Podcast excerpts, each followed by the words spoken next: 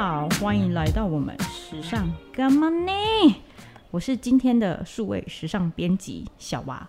那我们今天节目邀请到我们家美容编辑当当巧巧。嗨，大家好！但是这样一介绍，大家会觉得我的艺名叫做当当巧巧。再跟大家澄清一下，嗨，我就是巧巧，叫我巧巧就可以了。担当就是美容编辑的担当，你懂吗？哦、你是说担当？我刚听了。噔噔，巧巧，然后是一个出场的音效呢。没有，就是那个韩国那个担当。担当，对。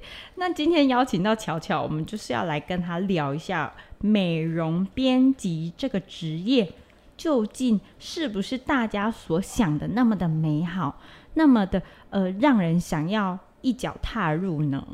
嗯，我觉得好像美容编辑对大家来说是有一点。梦幻，有点想要这种职业，那不可否认，它的确是蛮美好、蛮蛮梦幻的，但它也有很真实、残酷，以及你必须要十分认真的一面。可是我一开始会觉得说，美容编辑这个职业是不是我哦、呃、来面试的时候，就是我肌肤状况要很好，那样白金啊，什么透光，然后我的那个呃。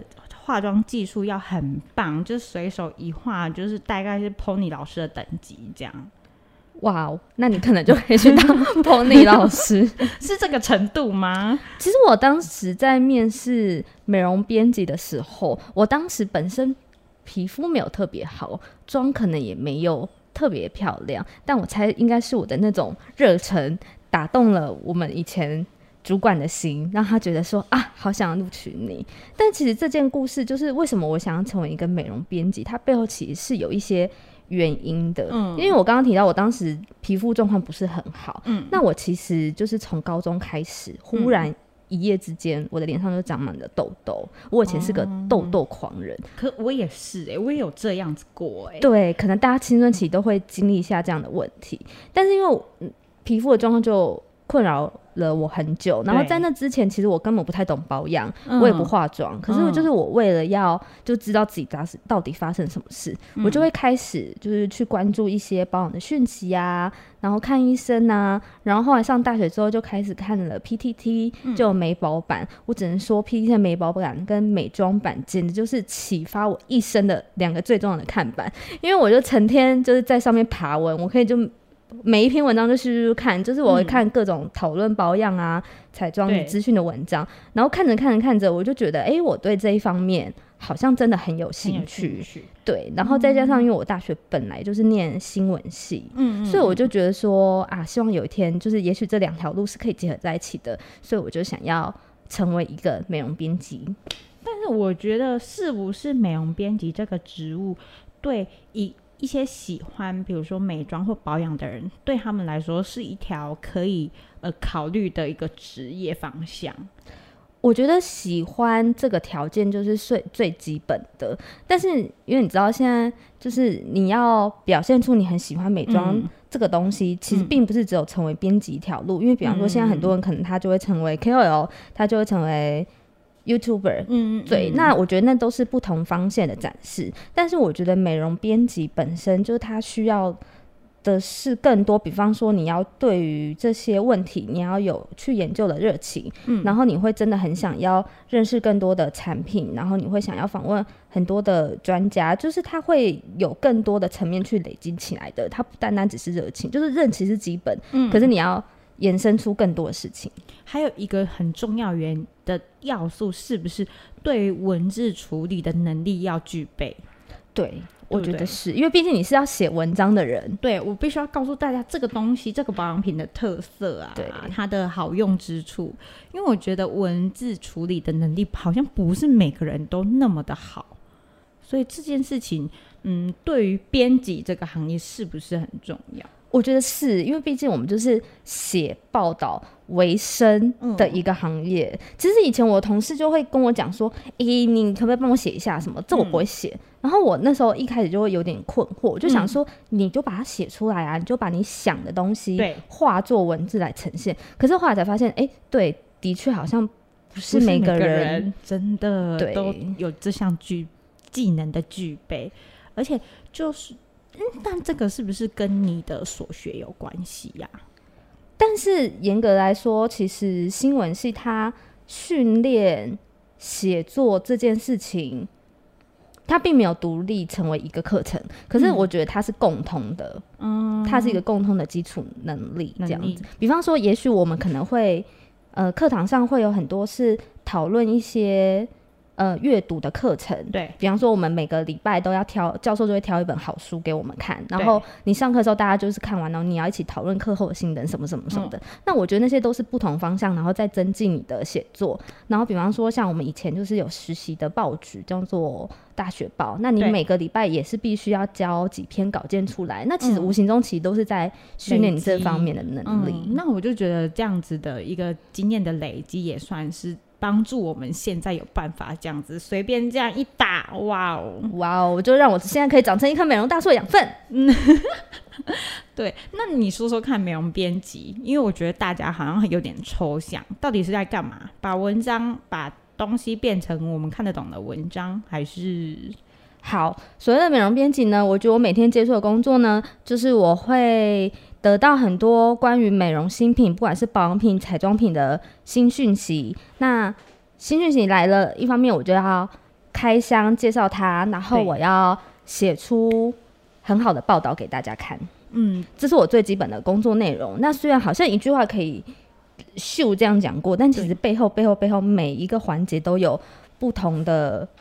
是甘苦在里头，比方说，哎、呃，大家会觉得说啊，好啊，那你不就是新闻稿来，你就看看就写了吗？哎、欸，但是你要想，你打开信箱，啪，那么一天可能是一两百封的新闻稿，稿，那你就代表里面可能有哇，好五六百种新品。那对你真的有办法每天都看完吗？哎、欸，对我可能就是每封信都会去看的那种人。嗯，那好，这么多，那你你可以每一篇都写吗？不一定啊，那你就是要挑你觉得值得写的。那为什么他你觉得他值得？嗯、那就是。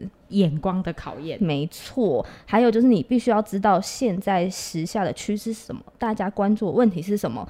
那你才有办法，就是把它挑出来写嘛、嗯。然后再加上你写写写归写了，可是现在大家都除了文字之外，也很喜欢影音啊，要有影片啊，要有画面啊。对对，所以你就不能只有写嘛，你只写不够，你可能要拍。那拍了能拍不好看的图片吗？不行。那你是不是也还会修图？那你也要修图、哦。然后呢，除了照片不够看嘛，大家喜欢影片，那你要不要拍影片？要。天呐，那你根本也是就像上一集肉肉说的，根本就是一条龙的状态啊！我觉得现在的编辑很厉害，基本上都是一条龙。我们自己就是一个工厂的生产线，咻咻，就是要写，又要写，又要会拍，对，又要会录影片，然后还要后置。对，那听起来，嗯，你一天是二十四小时都在公司吗？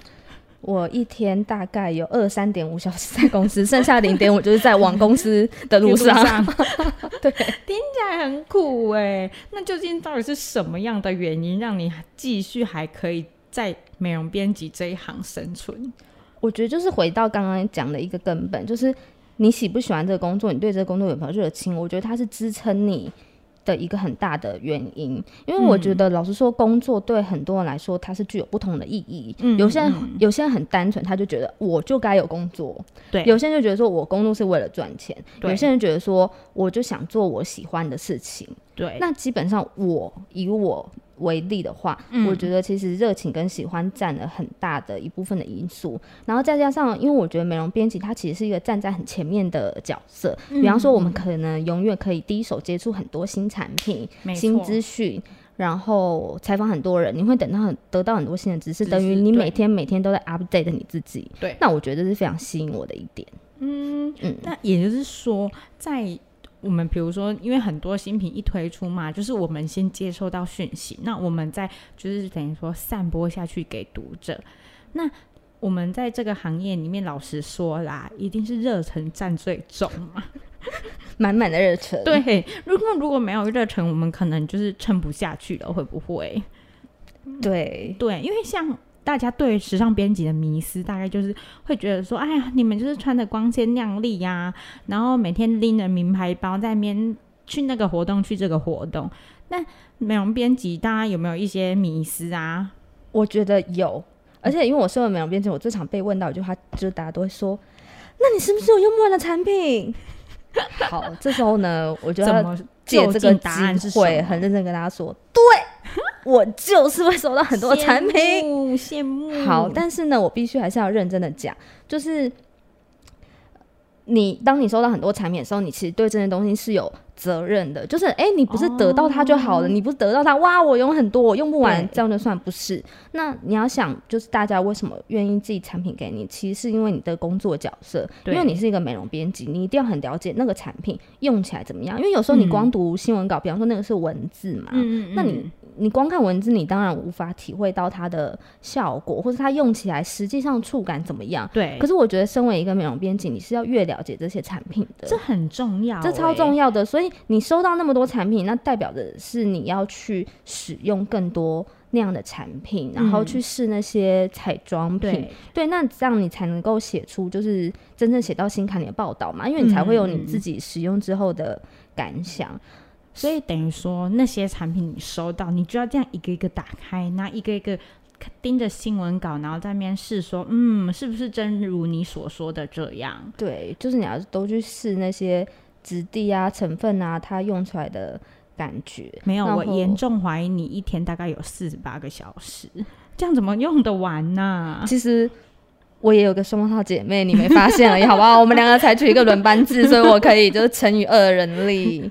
太夸张了，因为老实说，不是化妆哎、欸，连保养也有哎、欸，就这么多这么多的产品，然后你又要都处理。对，因为刚好我们的美容编辑是不分线的，所以不只有保养，不只有彩妆，你可能有时候还要写到运动，有时候可能还要写到医美，有时候还写到健康，所以就是它是一个。比较广义的范畴，那我们就是要尽可能去了解更多。不过回到刚刚产品那一点，就是有一点，我觉得我的同事们与我都一定很认真跟大家澄清说，大家真的不要觉得收到很多很多很多产品就是单纯的好事，嗯、因为你要想你的肌肤，你就那么一张脸，你就那么一个嘴唇，你要试那么多的产品。那有时候你的肌肤是会有一些问题产生，对，这其实会有一些会哈，我不敢呢。如果叫我又试 A 牌试完再涂掉试 B 牌，B 牌试完再试 C 牌，哎哎哎，嗯，真的一定要吗？哎、欸，可是你真的非用不可，不然人家问你说，哎、欸，那你上次写那个东西好用吗？你如果没用过，你要说，呃。那那我涂完，然后立马肿起来，我就说，哎、欸，这可用完我自己肿了，我这样可以写出来吗？但是因为老实说，我觉得每一个人的皮肤状况不同，嗯，所以有些东西你用起来觉得很好，可是别人可能无感，嗯，对。那你用起来过敏，不代表别人过起来用起来会有事，嗯、所以还是要依个人的肤况跟你当下的情况去讲啦。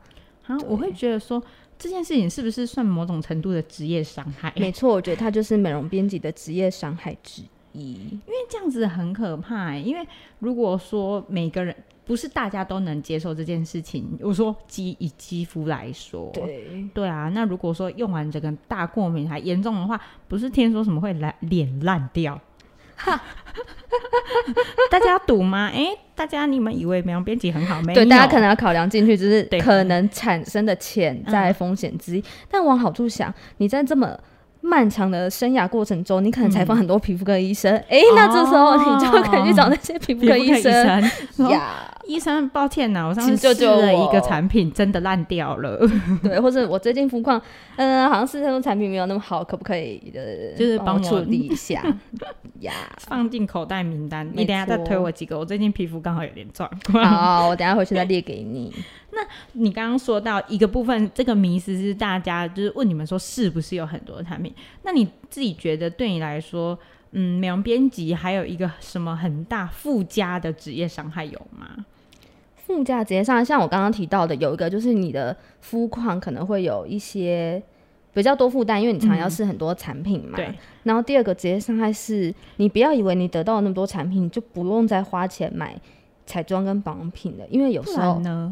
你还是会买更多，像我就是一个例子。为什，么？因为比方说，好，假设我们现在在写一个牌子，它是台湾没有卖的，它可能只有国外有卖。那我就会去网购啊，或是我到国外出差的时候，我就看到说，天哪，竟然有这个牌子哎，我就再买回来。因为得到的是资讯更多，所以你就想要拥有。你的诱惑会更多，所以你想要得到的有时候就会更多。天哪，这样感觉就不是一件好事啊。就是某方面来说，它就是一个职业伤害。你要克制，你要跟自己说，我这些都用不完，我脸要烂了，你还买呀？可是我跟你说，我觉得美容编辑很有趣的是，就是你好像一整天都在拍那些产品，一整天都在那些的，可是你还是很容易拍到好看的东西，你真的会忍不住想说：嗯、天哪，这个好好看哦！对，你还是会有那种。很澎湃的心情，对，我懂，我懂，对，就跟我们商编辑一样，每次看到新的包包都想要，对，你还是看到你会觉得很美，很美，对，然后每一季都有新的。所以户头永远都是不好看的状态，嗯，因为品牌会给我们没有，全部都从户头里面贡献。刚刚那几分钟，可能希望爸爸妈妈就不要来听这段节目，他可能就想说，哎，我终于了解了一些我女儿账户的秘密，这样大概就是关于这个。我会叫他们这这一集我们这边先暂停，这样子。对，然后我觉得还有一个职业伤害也可以稍微讲一下，就是你会很容易成为别人的。咨询对象哦，对不对？对，像比方说，大家都问说，哎，我最好要买粉底液哦，哪一罐比较好？好，对，或是哎，我想买支口红，你哪一支好用？可是我觉得这个是不是很难啊？就像你前面说的，有牵扯到每个人肌肤特性的问题。对，就是我觉得其实如果我身边的朋友或者是同事们要问我这个问题，我其实很蛮乐意帮大家回答的。可是你不能只丢一句很盖瓜的叙述给我，就说哎，我要买罐粉底液，哪一罐好？那我就先想说，呃，嗯、那你要不要先说说看你的肤质？嗯、那你可能要告诉我说你想要什么样的妆效，因为本来说底妆就有分雾面啊、亮面啊，那或者是夏天你想找比较不会脱妆、比较持久、比较控油的啊。对，那对，就是你要告诉我你的肤质跟你想要的效果，那这样我才可以缩小那个范围去推荐给你嘛。那不然我只是一个美容编辑，我不是你肚子里面蛔虫，我大海捞针 呀，我就茫茫大海，对，无法无法无法精准的推荐你，所以就是。等于说大家会就是抢着要咨询，但是你们也要说这东西也没有那么好推荐啦。你们要告诉我你的诉求嘛，我才有办法对症下药啦。对，意思是这样子，没错。嗯，那我们就是说了这么多，那你当初是入门的一个管道是什么？因为大家很好奇，编辑到底要怎么开始？对，嗯、呃，像我听到的例子，有些人就是从大学的时候，他如果是相关科系，也许他就会有些实习的经验，他就可以先在业界接触。对、嗯，那以我本人经验，虽然我是相关科系出身的，但我当年实习的单位反而是报社跟公安公司。嗯嗯，对，那我是后来就是出社会之后，是靠着投履历找到美容编辑这份工作的。嗯、对，所以我是经历就是一般正常的求职过程。可是那时候也算，就是报社跟报社跟那个公关公司，我觉得也算是我们这个圈子，对，算是相关行业，对啊，嗯，那所以好像也八九不离十哈，因为我本人也是实习，就是老老实说，如果要进入编辑这个行业，实习真的是提前部署的一个好好方法，对，好管道，对、嗯、我其实蛮鼓励大家实习的，因为你毕竟就是可以先接触。实际的业界，对对，你你就是来啦，来实习你就知道了。要么你就是对他更有热忱，要么你就会说认清自己，说，哎，我可能不太适合从事这一行。那我觉得你可以早一点发现这件事也是好的，也是好事，省得你之后找工作的时候才在那边迷惘，或是你真正工作之后才觉得说。嗯、怎么办？我好像不行，欸，不适合这个。这个跟我想，哎呀，原来这不是大家盯着名牌包在这边看秀。对，美容编美容编辑不是就是化妆化漂漂亮亮的，嗯、然后去参加记者会，然后收到很多产品，就这样没有，嗯、也没有。嗯、那你自己在采访啊，还是去就是各种各大美妆保养品牌的活动？你自己有没有遇到什么就是觉得很酷还是很特别的事情？你指的酷跟特别是好的方面吗？还是？另外一个哦，我们都说说看嘛，我们都来听听。其实我觉得，就是美容编辑哦，有一部分是我之前没有想象到的。嗯，就是其实很多美妆品牌他们在活动的时候，要么就是他们会有代言人，或或是他们会有品牌大使对在现场。那通常都是找艺人或明星嘛。对、嗯，所以拜这份工作所赐，你就有机会跟一些以前只能在电视上看到的明星艺人们，你就会有。近距离就是接触的机会，嗯、对我觉得哇哦，就是一开始你访问的时候，其实一开始我会觉得会有点害怕耶，就会觉得天呐，那个那个那个人活生生出现在我面前，面前对。对，但是你要激励自己说，你千万不能表现出一副小迷妹样子，你要想现在就是专业的美容编辑，你就是要问到他那些你想要问到问题。那你觉得这里面你看到就是一个圆到你梦的人是谁？哇，我觉得蛮多的耶。有没有圆到你梦？因为我自己也是觉得，哇，原来这个人我真的这辈子有办法亲眼见到他一次啊。如果要这样说，我想想看，可能水原希子是一个吧。水原希子是一个，对，水原希子是不是很不错？我觉得，可是你不会觉得说，比如说朴叙俊也不错吗？对，但是他来台湾的时候，我刚好出差，所以我没有访到他，哦、不然我也是蛮想访的啦。嗯，嗯，因为朴叙俊好像之前单也有来台湾出席对那个美容的活动嘛。哦，然后其实我个人私心还有一个，就是见到简直是我圆梦的一个，但是呢，嗯，这个我真的是很感谢同事，怎么说？说说，因为不瞒大家讲，我近几年就是。最最最最爱的偶像是孔刘，那你也知道吗？他之前为了戏剧宣传，他有来台湾呐、啊。对。我真的要大力称赞我生物组同事，我跟你说，我们的同事人真的都超好，因为呢，他们就是要去采访那个活动，嗯，那他们都知道我非常非常爱孔刘，于是他就说，那我现场有些就是需要人手帮忙拍摄，嗯，那你又不 OK，你时间 OK 的话，你可以来帮忙，我当然 OK 哦，无论如何都 OK，好不好？再怎么样，我就是呃，敲开我的行程就去，然后帮忙拍照，然后我就是看到他本人了，感觉怎么样？就是迷妹上身，哇哦！但你在现场应该还是很专业吧？就是很冷静那样，很冷静的拍照，但是心情超澎湃，就是、汹涌呀。然后出来才开始，哇！对，我懂，我很看到很多艺，就是明星们，我也是这样，表面上很冷静，但内心已经翻腾到不行。对，翻腾，我真的绝对不能被发现，因为我觉得有违专业，我们只要展现出专业的一面。但但相对的，这种就是可能很多看这种，嗯。我们多了这些看名人的机会，但应该也有一些可能发生到你意想不到的事，可能也有吧。对，就是呢，我觉得工作上就是常常会有一些突突发、突然发生的一些状况。对，你是一开始措手不及的。对，比方说，嗯、呃。我们现在很多工作的形式呢，是会有开箱的记者会，他就是说，可能品牌会预备好就是产品，嗯，那会有模特，因为他会希望你，他都知道我们会有拍摄画面的需求嘛，对，他就会同时准备好让我们拍。那有一次刚好到了某个现场，他就是也有产品，然后有模特，他就说哦，模特脸上有妆已经画好了，你们可以拍。然后我就拍拍拍，那我只是哎，忽然灵光一闪，我就问说，哎、嗯，那所以他现在。眼妆就是用你现在的这个产品画的吗？嗯，结果公关就沉默三秒，他说：“哎、欸，不是。蛤”啊，我就想说，嗯，什么意思？我不是在拍这个产品呢？那那他妆不是用这个产品画，那他是用什么画呢？然后就，呃，那不好意思哦，老师，那个模特本人来哪里来的？为什么要来？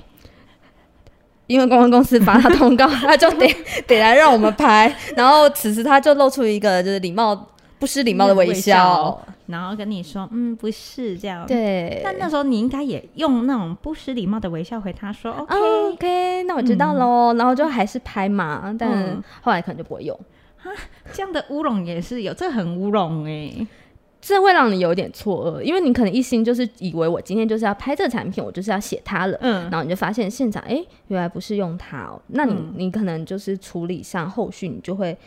必须自己再做些补救措施，可能必须变成你回来必须自己试色啊，或是你情商同事帮你画这样、嗯，就是后来你可以做很多补救方式去做了。那有时候有一些情况是没有办法补做补救的，我就会更让人有点挫折。比方说在现场，对，在现场，嗯、呃，这就要提到了。我们刚刚讲到很多现场，我们会遇到一些艺人嘛，对。那如果是出差的场合，通常我们都。在呃记者会后会安排一些专访的时间，那这个东西通常都是你在出发前就会瞧好的。那我们这边都会拟访纲或是我们的采访需求出去，对、嗯、对。然后好，某一次的活动，我们就是一样到了现场，然后艺人也出现了，他也到台上了，就是讲话了，然后讲了这个。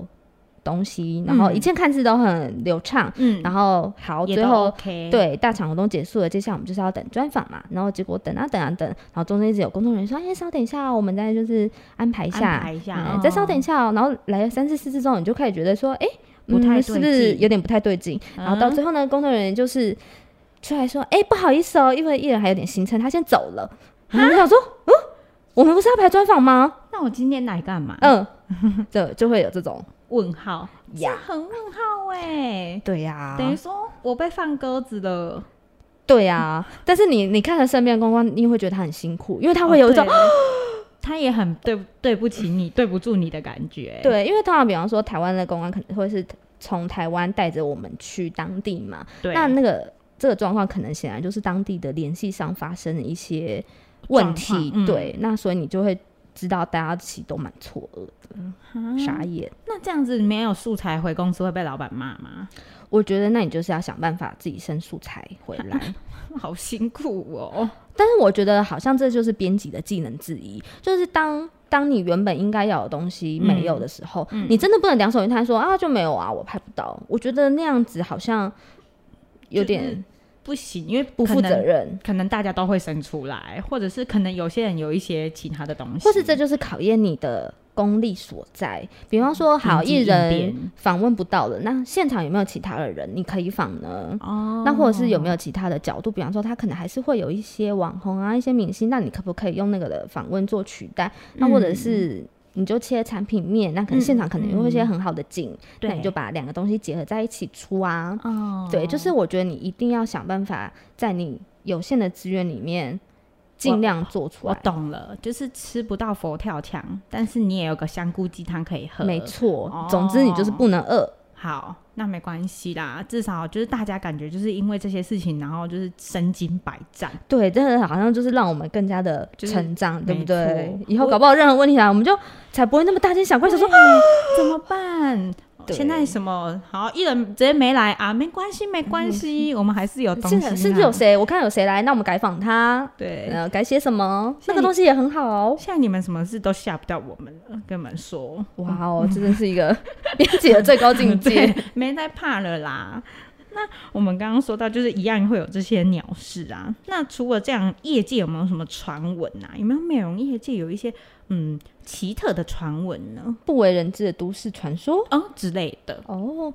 以前就是在天哪，讲到以前好像在讲古哦，就是我 我也没有到就是这么历史悠久。没有，以前一年前就叫以前。好，应该是说我们我觉得我们的工作形态其实是会一直有调整有改变的。那在这之前，其实。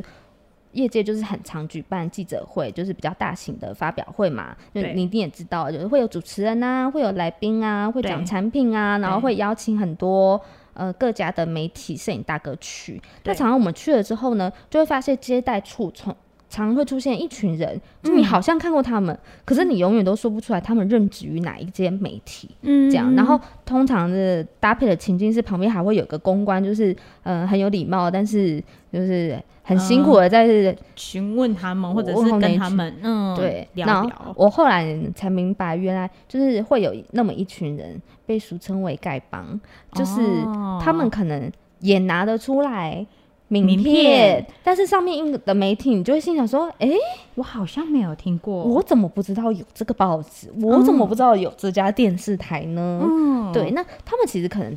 并不是是在受邀的名单上，单对对，但是他们可能他们就会得到消息，听说听说他们可能还有一些互助会的组织，他们会互相传情报说啊几点几点在某某场合有什么什么什么的，哦，这个组织感觉很缜密呀，有缜密，所以他们可能会一群人出现，因为势单力薄嘛，就是用人海战术来，对。那但现在因为是不是现在就是随着活动的那个，应该说随着时代的演进，现在活动就是比较属于就是。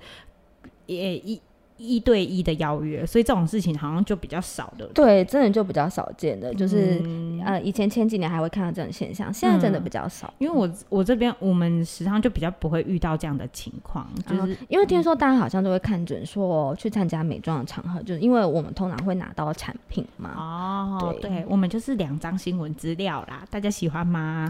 哎、欸，你们有时候也会有。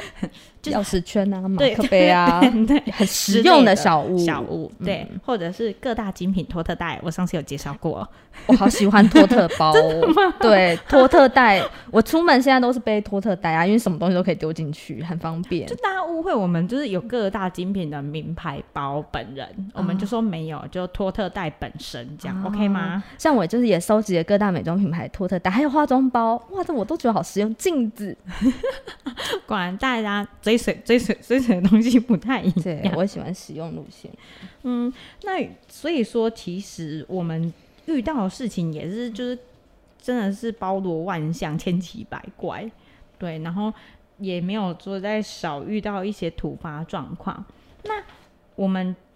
再比如说你去现场啊，我有听说，比如说因为现场的状况很不 OK，然后拍照起来可能灯光啊，还有就是呃，可能模特本身他可能前一天喝太多水，状况也不是太好。那这个部分，那你会怎么处理？如果说是你的话，嗯，在我可能资历尚浅的时候，我的确可能就会比较单纯苦恼说：天啊，这直直的光怎么办？那拍起来。他脸都又紫又白，就是光源不好。嗯，但是因为现在稍微比较有一点经验，那我这时候大概就会去找说场地内有没有光线比较好的地方，尤其是自然光。嗯、自然光这件事情很关键，因为它就是可以呈现出最自然的肤色。对那有时候我们甚至就会跟公安商量一下，说，哎，如果方便的话，请借我们到外面拍，就直接到外面有阳光的地方拍嘛。嗯、对对，这就是会是一个变通的方法。比方说，你就要突破那个场地的。限制，嗯，那如果说最后真的不行，做不到嘞，再做不到，你回来还可以后置啊。哦，你说用什么什么秀秀这样子，秀秀秀之类的吗？对，就你手机里面也会因为工作关系多了超多后置修图的软体，然后不止修照片的，还有可以修影片的哦，因为你要调光啊，调肤质啊，就是你、嗯、你可以尽尽你所能的。范围之内去调，但当然，我觉得他你不是要修出一个不像他的东西，但是你要让他尽可能的呈现出最好看的样子。样子对，对，那可是是不是？比如说，我就觉得 OK，可是因为每个人审美观不同啊。比如说，我们影片放上去那个我们的平台上面，还是会有一些就是审美观比较高的网友，他们会给你一些就是评语这样。会耶，我我觉得网友什么，其实会听什么评语？哇，我各种评语我都听过。比方说，我用手试色啊，然后就有人在下面说：“天啊，这肤色这么黑，怎么看出来是什么恐颜色？”那我心里想说：“哎、欸，你要顾及健康肤色女生的需求啊，对，就是会有皮肤黑的女生好吗？有，嗯、然后或者有人就会说：‘拜托，你脸拍那么油，怎么拍的、啊？’嗯、可是因为那就是光泽型的底妆，她脸上就是真的要有光啊，哈。”他们也太严苛了吧？对，或者是有时候你明明就四口红在手上，嗯、然后结果他们都说：“哎、欸，你怎么那个指甲光亮指甲长太长了？” 还管你光疗指甲吗？对，他就说：“哎、欸，那个指甲长那么长，怎么不剪？重点放错。”一定是住海边，肯定住海边，肯定住海边。对，或者是你搭配了一些道具，然后就大家下面都没有在讨论产品，都会说：“哎、欸，那个好可爱哦，怎么会有？哪里买？”然后就哎，错评，变相吸引到另外一个部分，对，不小心置入了别的产品，怎么会这样？哎、欸，而且他们是不是就是网友们是不是都非常有些有点激烈？我知道，因为像我本身，我有时候就是突然。平常是还好啦，可是当你就是工作到又累又饿，然后又觉得哦，已经晚上十点了，我还就是。踏不到回家的路的时候，他这样一个这样很激烈的评论，我一秒理智线会爆裂。我也会耶，然后我就在座位上怒吼，然后我就想说：天哪，我的玻璃心这个时候就来了，就想说你们不要这样，我真的很可怜，还要被你们说我又黑又油又怎样又怎样，对对对，技术不好，手机又烂，到底会不会拍？对，各位网友们不要这样子那么苛刻，我们就是稍微放宽心一点哦。你要想想看，你是说这支影片很难看的时候，我十二点还。在办公室呀，没错。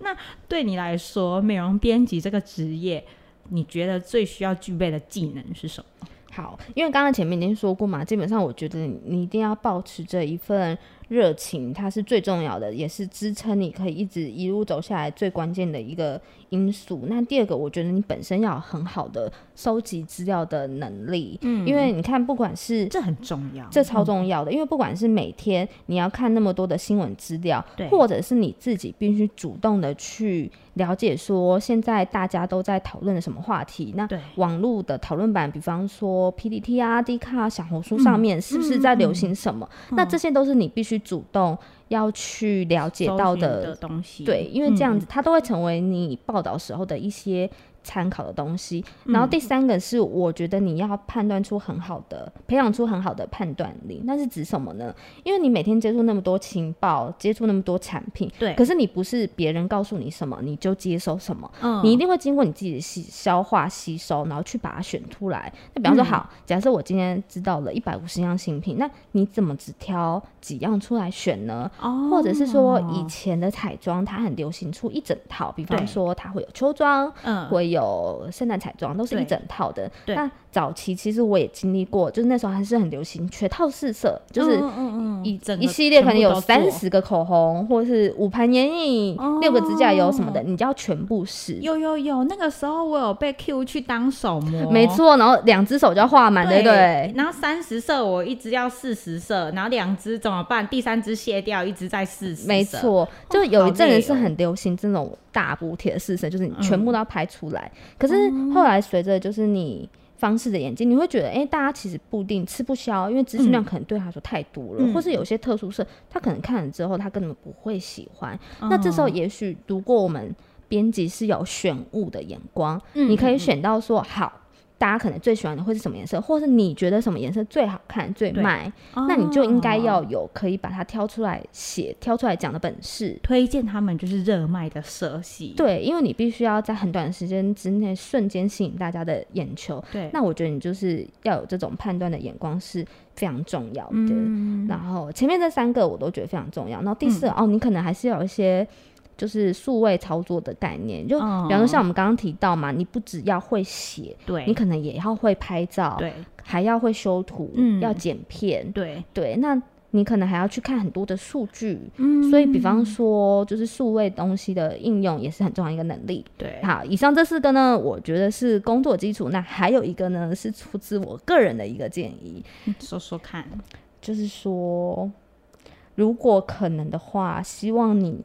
不要有太多经济上的压力，因为呢，编辑就是一个充满热情与爱的工作。对，但是大家都知道，其实媒体业的平均薪资它是没有那么的高，没有大家想象中的那么高。所以，如果说你想要进编辑，你想要大富大贵，三 A D 啦，对，不可能，金价不可能，就你不会大富大贵，也许你心灵上很大富大贵，但是你现实的物资上，户头里面，哎，不太可能，对，不太可能。那，但我觉得讲出来也是一件好事，就是让他心里有个底，以免你进来落差太大。嗯，对。但就是有爱有热忱，相信你会在这个圈子里面过得很开心。没错，嗯。那今天节目我们就差不多要做个 ending 哦，谢谢大家的收听。对于今天美容编辑这集呢，如果有疑问或者是你有什么想要问的问题呢，欢迎在底下留言告诉我们。那喜欢的话呢，也记得帮我们订阅、按按爱心。那今天 podcast 我们就要跟大家说再见喽，拜拜。